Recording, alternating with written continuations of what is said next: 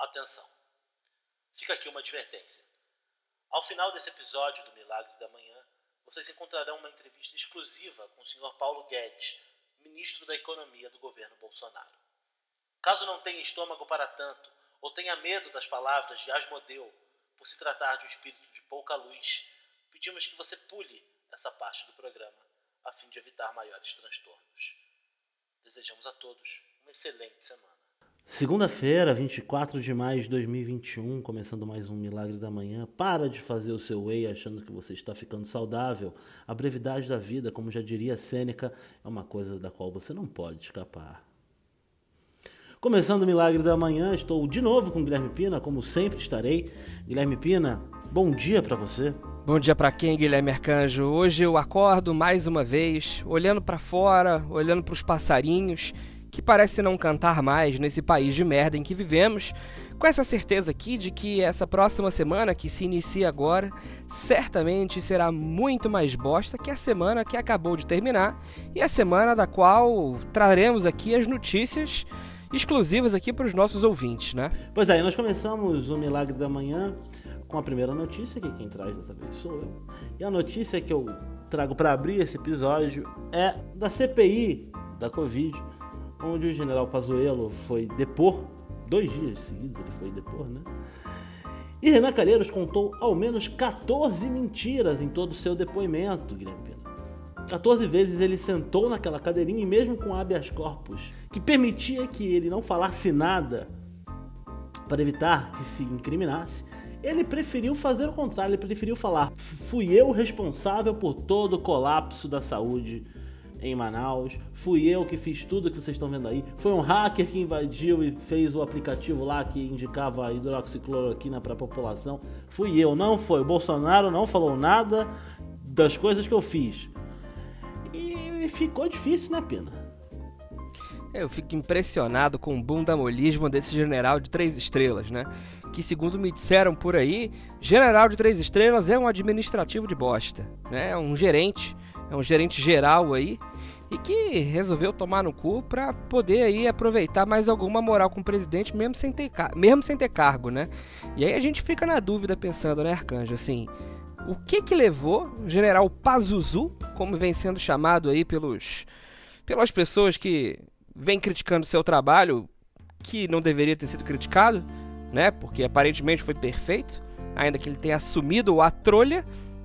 General Pazuzu Aí sendo pau mandado de capitão, mostrando como é que o exército brasileiro funciona, né? É pois é, coisa... e, é muito engraçado porque ele depois de. Eu, eu, acompanhei todo o depoimento dele, hum, divertido, muitas brigas, muitas tretas. Aqueles senadores governistas lambendo as botas desse general. Ele ainda teve a pachorra de virar e falar: Eu saio do ministério com a certeza da missão cumprida que, que ele espera da população brasileira? Ele saiu da. O, Renan Calheiros ainda. É, é muito difícil torcer para Renan Calheiros, né? Mas enfim. Não, ele mas tá fácil, né? Ficou fácil torcer para Renan. Fa... Né? Esse é o problema. O Renan Calheiros ainda apontou que o maior desastre da história brasileira né, foi a Guerra do Paraguai. É, morreram 100 mil soldados durante a guerra, entre soldados e civis. E durante a gestão do Pazuello, mais pessoas morreram de Covid. Quer dizer, você, fica. Ele quer. Missão cumprida, ele quer o quê? Que a gente vire para ele e fala, fale Dankeschön?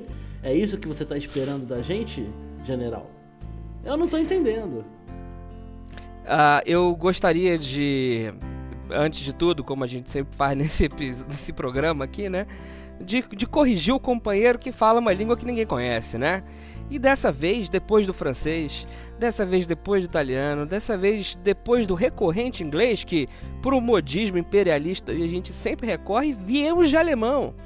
Dankeschön, muito obrigado. É o que os alemães dizem ali na, na, nas províncias bávaras, germânicas, todo aquele povo saxão ali. Quando quer falar muito obrigado, fala o quê, Guilherme Arcanjo? Dankeschön. Dankeschön. E, e só faltou isso para esse fascista proto-nazista pedir pra gente falar. E eu fiquei muito estarrecido com esse tipo de argumentação.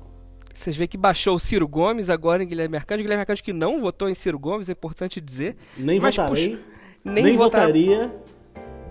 Puxou aí um proto-fascistinha de merda, né? pra, pra xingar o general Pazuzu que é, provavelmente deve estar tá se remoendo agora na cadeira depois de ter ficado vermelho a CPI inteira. Estão dizendo aí que é o diabetes que, que atacou, né?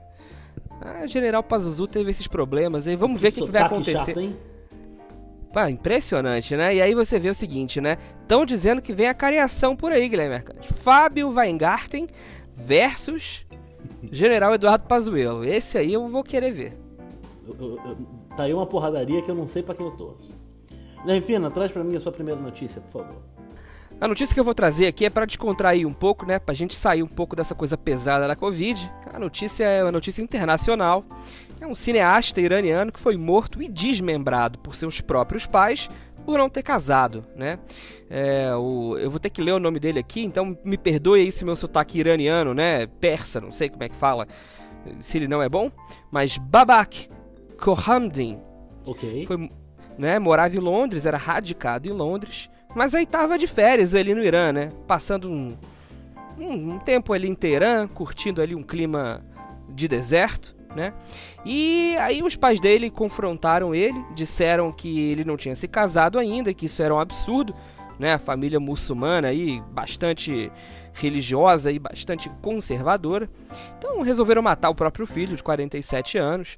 É, os restos mortais de Babak foram encontrados uh, em sacos de lixo e dentro de uma mala na cidade de Ekbatan, né, que bem a oeste assim de Teherã. E o pai conta aí depois que ele anestesiou o filho, golpes de faca, depois cortou o corpo e jogou no lixo. E os pais foram presos. Né? A justiça no Irã ela é rápida, né? funciona.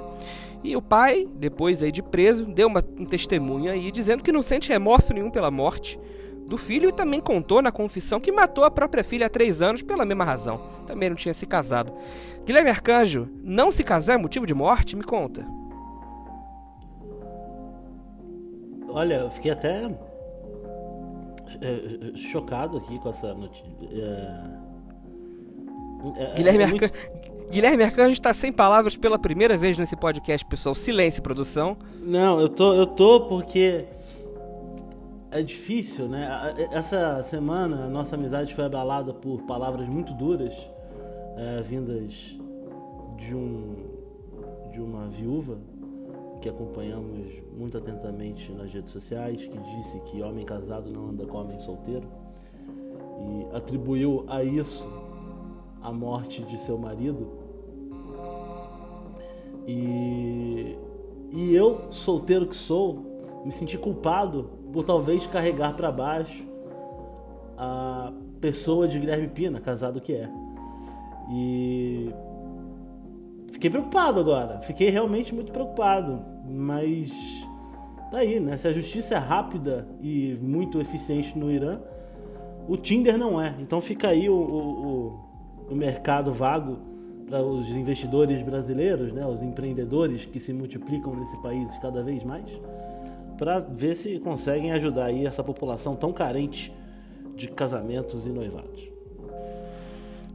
Eu queria confessar para vocês que eu estava aqui esses últimos dois minutos me segurando para não chorar com tudo isso que Guilherme Arcanjo falou, porque como a nossa amizade foi aí realmente abalada, fui cobrado aqui pela minha esposa, inclusive, um asterisco muito rápido, hoje é dia é o dia dos 30 anos da minha querida esposa, mãe de minha futura filha, né, que é a Gal. Hoje são os 30 anos de Clarissa. Parabéns, Clarissa. Parabéns, Clarissa. É, por ser uma pessoa aí que agrada quem está ao seu redor, né?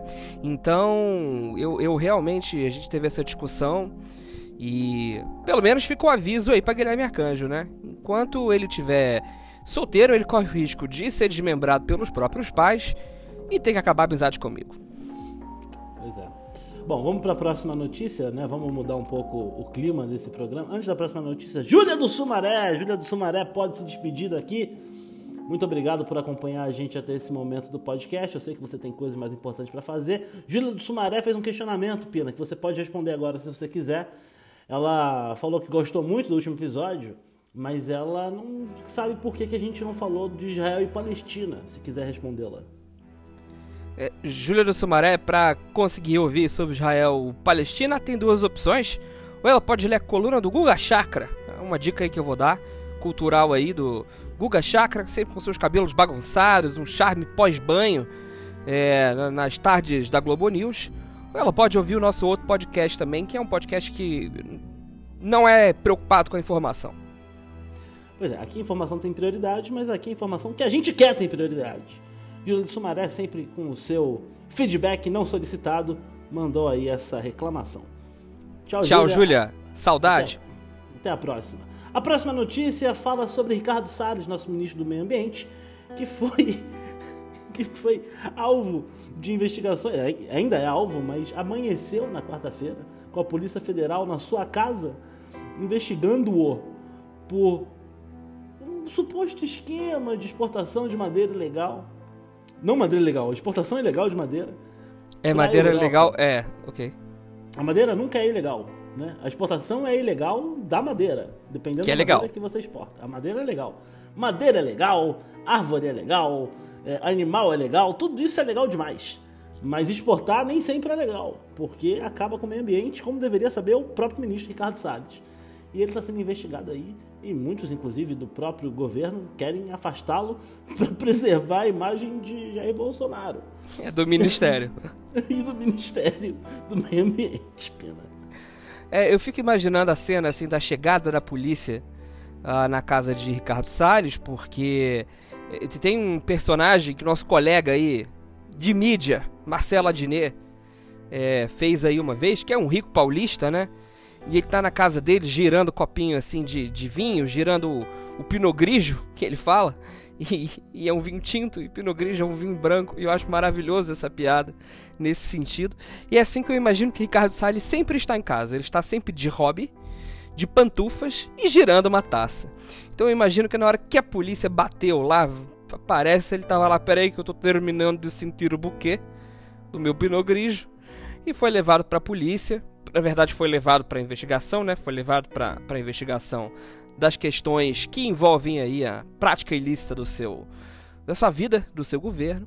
E a gente espera que ele se foda, né? A torcida desse podcast, é, mesmo se ele tiver certo, mesmo se for mentira, mesmo se não tiver desmatado um pedacinho de grama, a gente quer que ele se foda mesmo assim. É. Eu, eu, eu, eu, eu não vou mentir para você. Não é que eu quero só que ele se foda. Eu, eu, eu queria que ele fosse amarrado. Lá vem. Lembra, pessoal, que no programa passado a gente ainda não estava defendendo o fuzilamento. Vamos lá. É, não, é, vamos deixar pra lá. Isso aqui. É porque eu, a, a, violência com a qual eu odeio o Ricardo Salles é muito, é muito profunda. Afinal de não sei contas, se a audiência se lembra daqueles vídeos da Folha de São Paulo maravilhosos mostrando a socialite falando com ministros do STF antigamente, que elas falavam, por favor, façam silêncio absoluto, prendam a respiração se puderem. O Ricardo Salles estava nessas reuniões, basta ver o vídeo. Aliás, grandes socialites brasileiras que ajudaram muito na construção do país que nós estamos hoje, com todas a sua, com todas, todo o seu ativismo político. Se Ricardo Salles pôde nos dar o prazer de se fuder, teve um texano que se fudeu também essa semana. Quer saber mais, Guilherme Arcanjo? Quero. Um homem chamado Colby Watson. E aí o Guilherme Arcanjo não vai precisar de traduzir, que nome não traduz. Tá nome bom? é nome. Nome é nome. E aí vou falar o nome em inglês mais difícil ainda. Colby Watson comprou uma vela da marca de Gwyneth Paltrow. Ok. Atriz. Gwyneth Paltrow, que tem uma marca e tem uma vela que tem cheiro de vagina, né? Pelo menos é o que diz aí na, na, na bula, né? No, na etiqueta da vela. E a vela explodiu na casa de Colby Watson e agora ele pede indenizações superiores a 5 milhões de dólares, o que nos reais aí, em reais, né, hoje dá, Dá um cerca de bilhão de reais. dá, dá- dá um apartamento em Copacabana de frente pro mar. E por por quebra de garantia e responsabilidade de produtos. Ele é um texano, como eu disse, pagou 75 dólares nessa vela e contém lá um aviso na vela dizendo que não pode queimar a vela por mais duas horas de cada vez. Colby Watson disse que queimou por cerca de três horas ou menos. Três horas ou menos, é importante esse dado aí. E aí agora ele diz que reconhece a advertência do produto, né? Mas diz que isso é insuficiente, né? Para que a garantia da segurança dessa vela seja garantida, né? E aí a empresa diz que está confiante, que não vai ter coisa nenhuma, não vai perder nada, porque é um pagamento descomunal de um produto e tal, um- uma, uma né, uma, garantiram um pagamento descomunal de um produto, numa indenização. E agora a empresa aí que vende vela com cheiro de boceta está ah, tentando fugir aí da, do, do, de um processinho aí. Gwyneth Paltrow não deu entrevistas. Eu tenho muitas perguntas para fazer. Eu tenho Opa, pode, pode. se a nossa audiência tem criança em casa, se está ouvindo de fone. Se alguém tem criança em casa às 7 horas da manhã e essa criança você deixou acordar, sua semana vai ser bem pior do que você imaginava. A criança tem que estar tá dormindo essa hora. É, é mais com distanciamento social e tal. É... Não, não vou, não vou, não vou entrar nessa baixaria essa hora da manhã. Gente. Faz essa não, pergunta, não, Guilherme Arcanjo. Eu tô não, curioso. Não, vou, não, Vai, vou, por favor. Vou. Tá bom, então não faz. Não vou, tá bom. A próxima notícia vem de mim. A próxima notícia é sobre. Cadê? Eu me perdi aqui nos meus. Ah, o fim do quilo. 80 mil restaurantes a quilo fecharam no Brasil. Fim do quilo. Vai. É, o fim do quilo. 80 mil restaurantes a quilo fecharam no Brasil. O famoso serve-serve. Né? É, os, a Associação Brasileira de Bares e Restaurantes atribui esse, esse baixo. Rendimento, rendimento é a palavra. Rendimento dos restaurantes aquilo a Covid-19. E eu, que não entendo nada do assunto, também. Porque se tem uma coisa que transmite muito vírus, é realmente um buffet. Né? Você ir lá e dividir a colherzinha para botar o seu arroz no seu prato. Eu, eu, assim, eram 200 mil restaurantes aquilo no Brasil antes da Covid eu ainda estou impressionado que existam 120 mil. E eu queria a opinião de Guilherme Pina, o que, que ele acha de comida aquilo durante a, a Covid-19, se é um dos, dos negócios mais imbecis que tem. Eu, eu acho que é uma coisa muito das mais imbecis que tem. Eu vou te falar, na verdade, uma memória que eu tenho sobre restaurante Aquilo, que é pré-pandemia. Certa feita, eu e o Guilherme Arcanjo, durante aí, alguns anos, trabalhamos juntos na mesma empresa.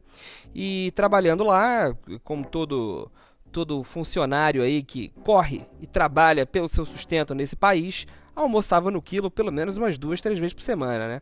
E já naquela época, quando a gente estava ali na fila para pegar uma batata corada, a gente já se questionava assim, rapaz, tudo isso aqui aberto, todo mundo cuspindo aqui, todo mundo respirando em cima do, do ovo, né? Já era uma, um questionamento, uma dúvida, um medo que a gente tinha o medo que fazia a gente continuar indo lá duas, três vezes por semana, mas a gente sabia que não parecia que ia matar caso alguém tivesse dado uma escarrada ali numa berinjela milanesa. E por conta disso, eu acho que agora, ainda mais em tempo de Covid, eu volto sempre para aquela mesma discussão, né? Eu acho que, é bom que você falou isso, Guilherme Arcanjo, que a gente já chegou num ponto em que é quase responsável, eu falo isso aqui em nome do programa, tá? É quase responsável você ter um lockdown completo de qualquer estabelecimento nesse momento. É muito complicado, você vê aí de ser 200 mil restaurantes, 80 mil fecharam, quase metade, enfim. É muito sério, as pessoas realmente estão falindo, estão quebrando. É claro que a gente sabe por que, que chegamos nesse ponto, isso é outra discussão. Mas o grande problema, no final das contas, é o consumidor, que é um filho da puta, né? E que se eu não estou defendendo o restaurante aquilo, porque acho que para esse não tem jeito, né? Mas a gente poderia estar tá tentando aí, caso as pessoas respeitassem mais as paradas, é, conseguir eventualmente aí no restaurante sem que todo mundo morresse. E dessa vez não é morrer porque comeu uma coisa estragada no quilo, é por causa da coisa estragada que colocou em cima da coisa estragada no quilo, que era o cuspe da é. pessoa. Ficasse todo mundo em casa, a Brasel não estava fazendo essa nota. Entendeu? Agora, eu fiquei impressionado. 200 mil restaurantes aquilo, dividido por 5 mil cidades, mais ou menos. Quanto dá por, por cidade? Dá 40. 40 restaurantes aquilo, em média. É muito mais do que precisa, né? Bastante é. mais do que precisa. É, se você for pensar que só no Itaim tem uns 200, que era onde a gente trabalhava, você vai tirando a média por aí, né? É, tem isso aí também. Pina, traga sua notícia. É, próxima notícia é uma notícia que correu aí a internet. Não Antes na... notícia, desculpa.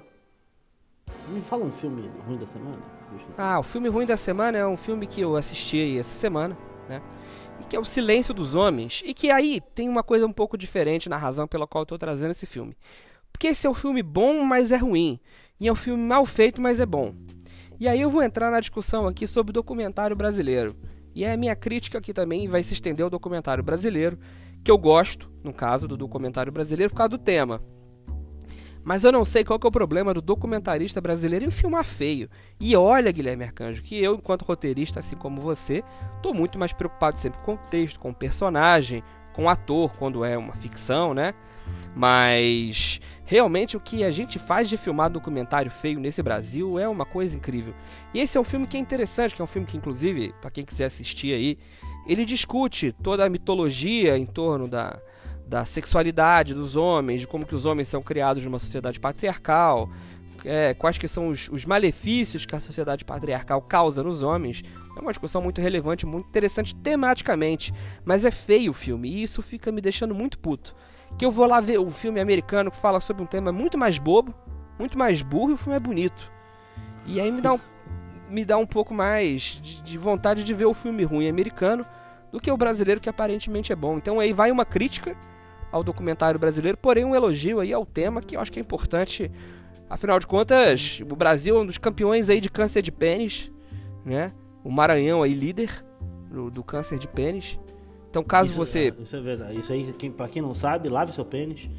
É, o, o, Maranhão. É, o Brasil é o país que mais perde pênis no mundo. Isso aí, informação tem o quê, Pina? Informação nesse programa tem prioridade não tem prioridade. O Brasil é o país que mais perde pênis no mundo. Cerca de mil pênis brasileiros são cortados de seus donos por conta da falta de higiene. Inteiro ou parcialmente, é bom dizer, tá? Exatamente. E, e jogados fora, descartados, são homens brasileiros, né? E, estamos falando aqui de, de, de, de, maneira patriótica. O homem brasileiro sem um pênis é, é um pedaço do Brasil que morre. E, e esses pênis são jogados fora porque esses homens não aprenderam a lavar o pinto. Né? Então tiveram que fazer no Maranhão uma propaganda com o Zico. Basta procurar no YouTube, qualquer plataforma, você acha facilmente essa propaganda em que o Zico fala: Eu sempre fui conhecido por jogar limpo com o meu. E aí ele conta, né?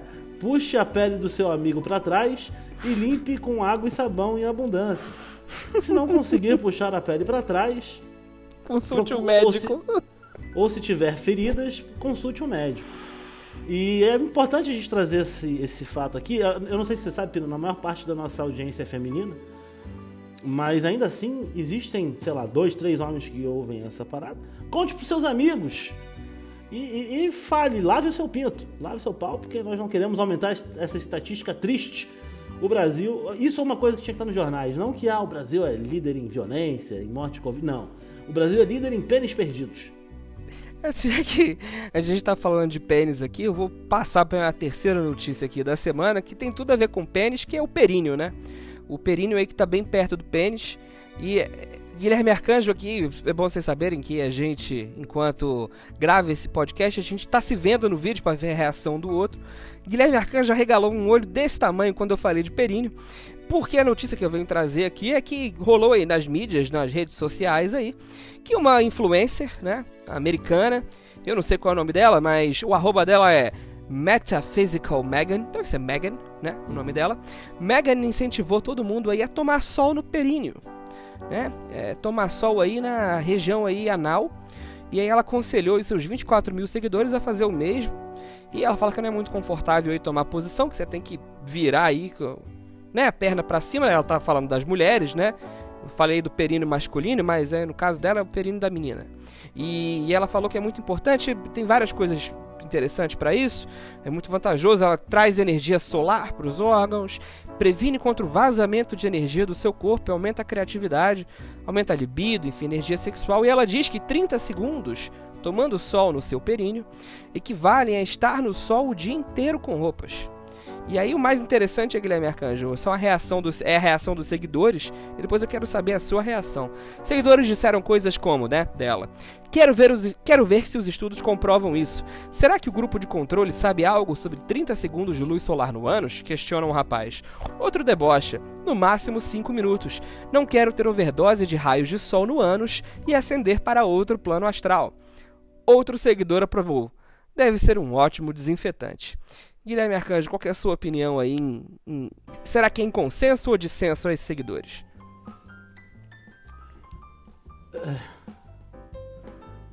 Eu, eu, eu, eu, não. Eu, duvido, né? Mas o, mais do que duvidar, o que me preocupa é porque assim, é, o períneo é uma região que fica ali no campinho, né? E quanto. Não sei se os, se, se os ouvintes sabem, mas quanto mais velho a pessoa fica, a gente falou hoje já da anatomia masculina, mais cresce o, a bolsa escrotal, né? O famoso saco. Eu fico imaginando que o senhor de idade que vai ter que, além de ficar numa posição estranha, vai ter que puxar o saco para ficar segurando pro lado. Isso vai. Essa é uma cena que eu não gostei de imaginar na minha cabeça, o, o senhor de idade ali com, com aquele zeppelin pendendo em direção ao umbigo. Mas enfim. Fora a coluna aí, a lombar do velho, que é um problema, né? É, e, e, e, são os senhores de idade e as senhoras de idade desse país, que segundo Paulo Guedes, um país de centenários, aliás, vai tomar no cu Paulo Guedes. E, e, o Reinaldo Azevedo falou uma coisa maravilhosa, que o Paulo Guedes fala tanto que velho, tem, tem muito velho, todo mundo quer ficar velho. Paulo, o Reinaldo Azevedo falou que o Paulo Guedes tinha que liderar pelo exemplo. e deixar Excelente. De, de colher o INSS. Pina, essas foram as notícias da semana. Eu acho que não tem mais notícia. Não, não, tem, tem mais uma última notícia minha aqui. É uma notícia, notícia rápida. Posso dar? Pode, uma notícia rápida, pode. Prometo que é rápida essa aqui. Tá bom. Tá? Vamos lá. Briga generalizada termina com PM ferido depois de receber mata-leão de casal no Ceasa de BH.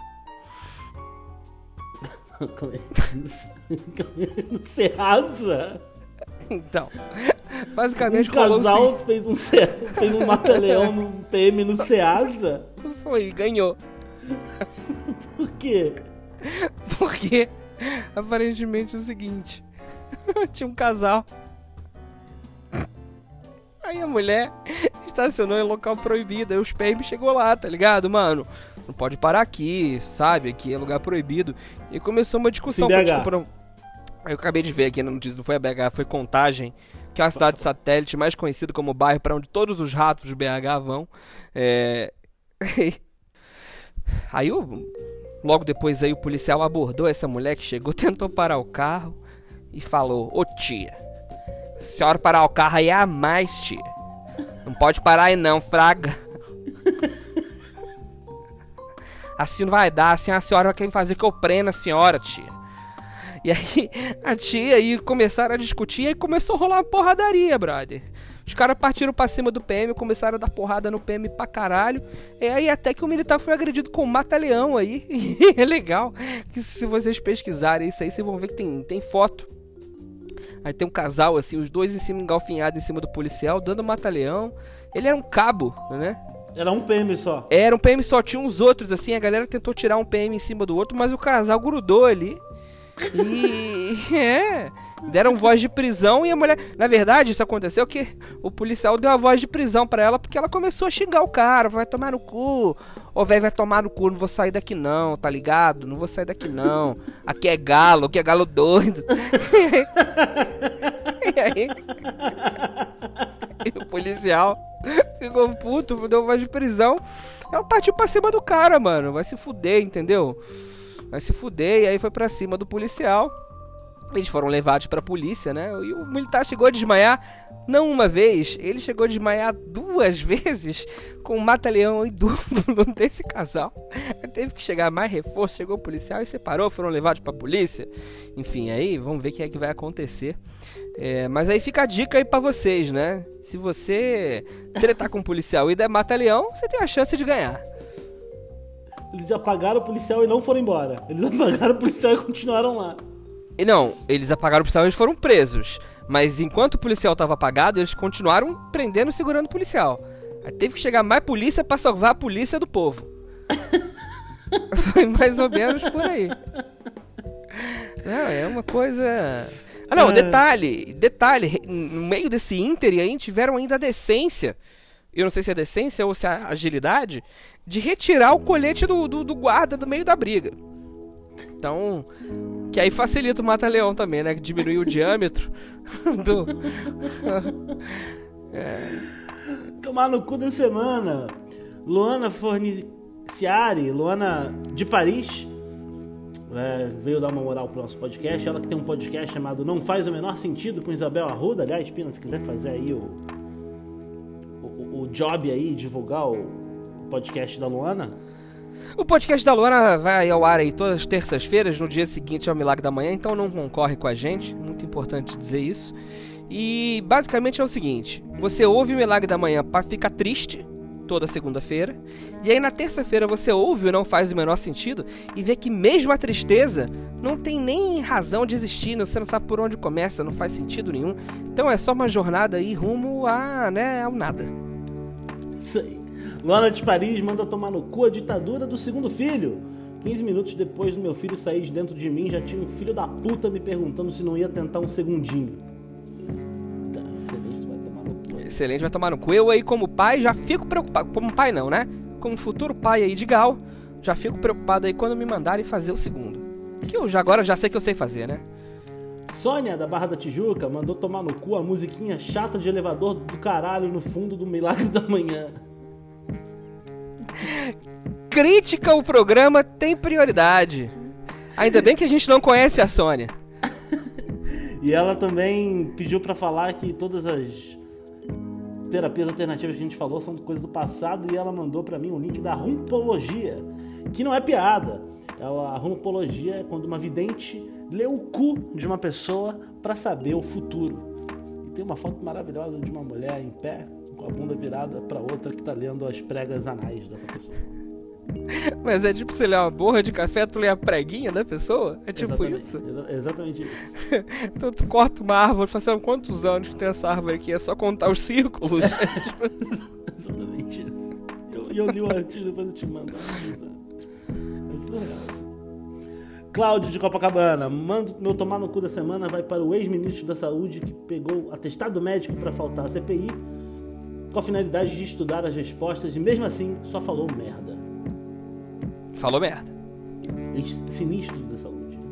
É, Sil de Boa Viagem falou a mesma coisa, mandou tomar no cu o Pazuello. É, Clara de Graças, Recife, mandou tomar no cu o Milagre da Manhã porque ela não é de Boa Viagem. A gente falou errado no último episódio. Mas qual o bairro que tem no Recife, que não é Boa Viagem? Graças, Ah, verdade. Você sabia? Você sabia informação tem prioridade? Você sabia que lá no Recife tem um bairro importante que chama Bar do... Não, Bairro do Pina? Praia do Pina? Aí um abraço aí pra todo mundo do bairro do Pina. É, todo mundo aí, do Pina. Denise, da Barra da Tijuca, falou que pode falar o nome, Denise Braga, quer mandar no cu o flamenguismo.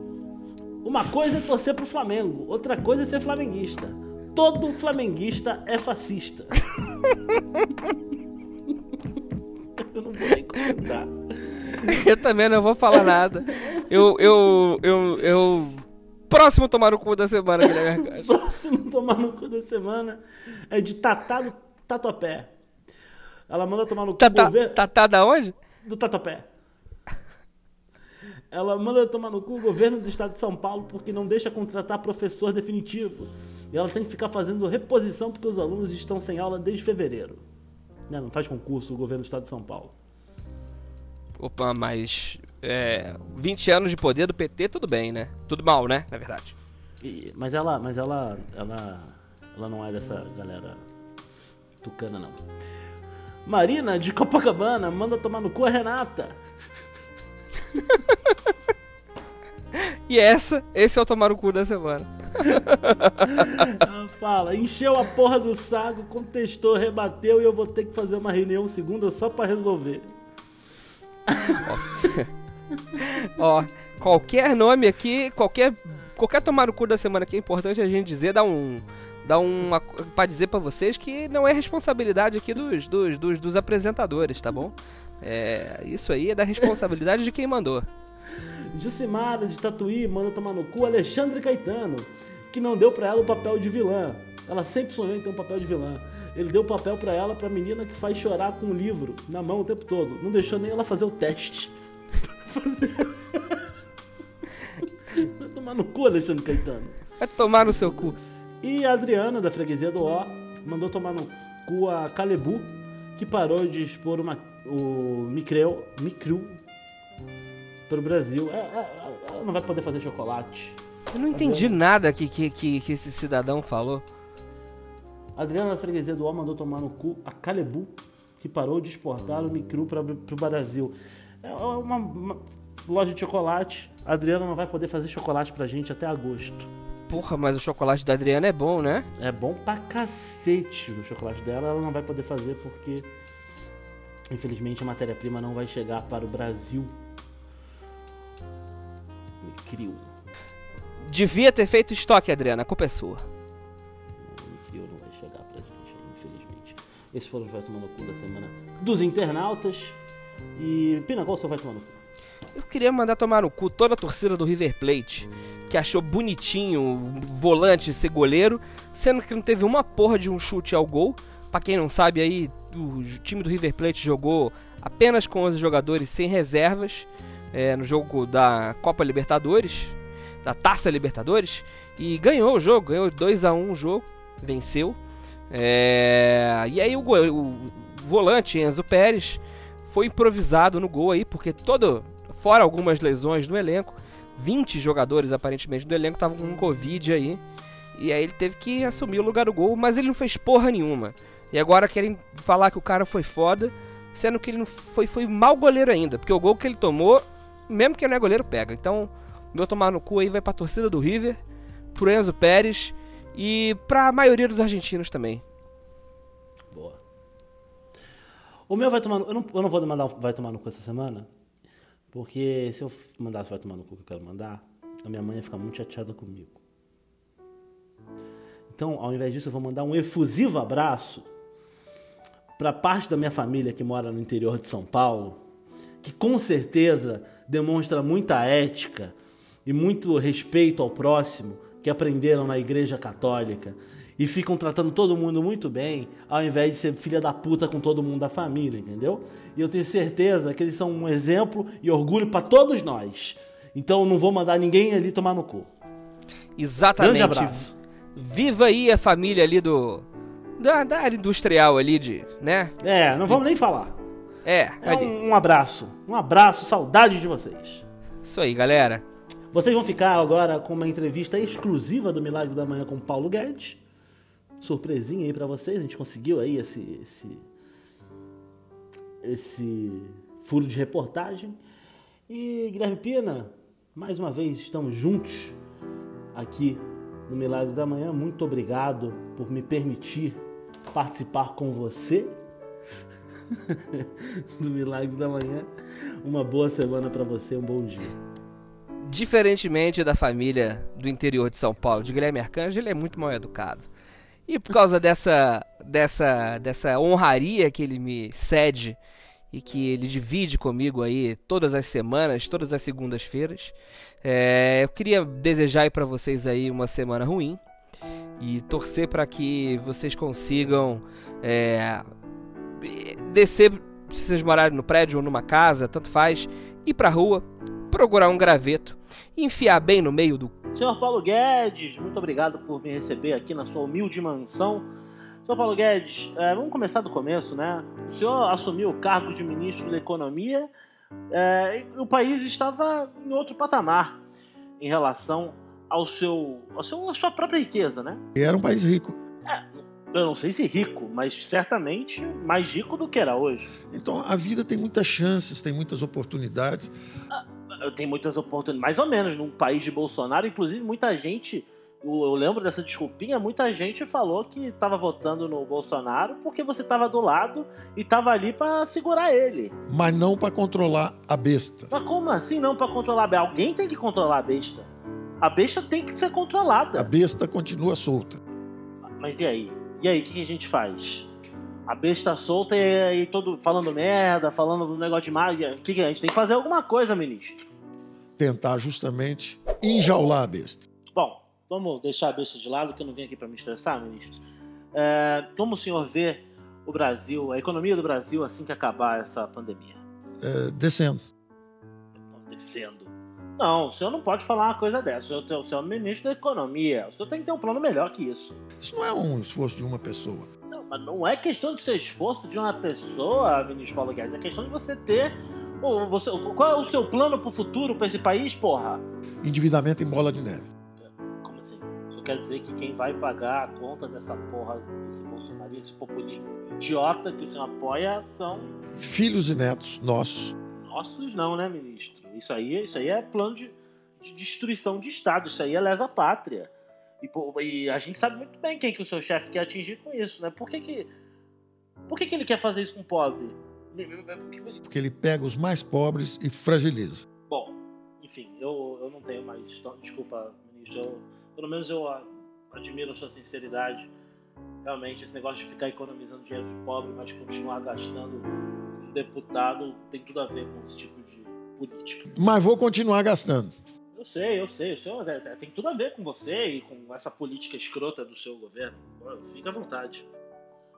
Milagre da Manhã fica por aqui. É, muito obrigado, ministro, e até a próxima, todo mundo.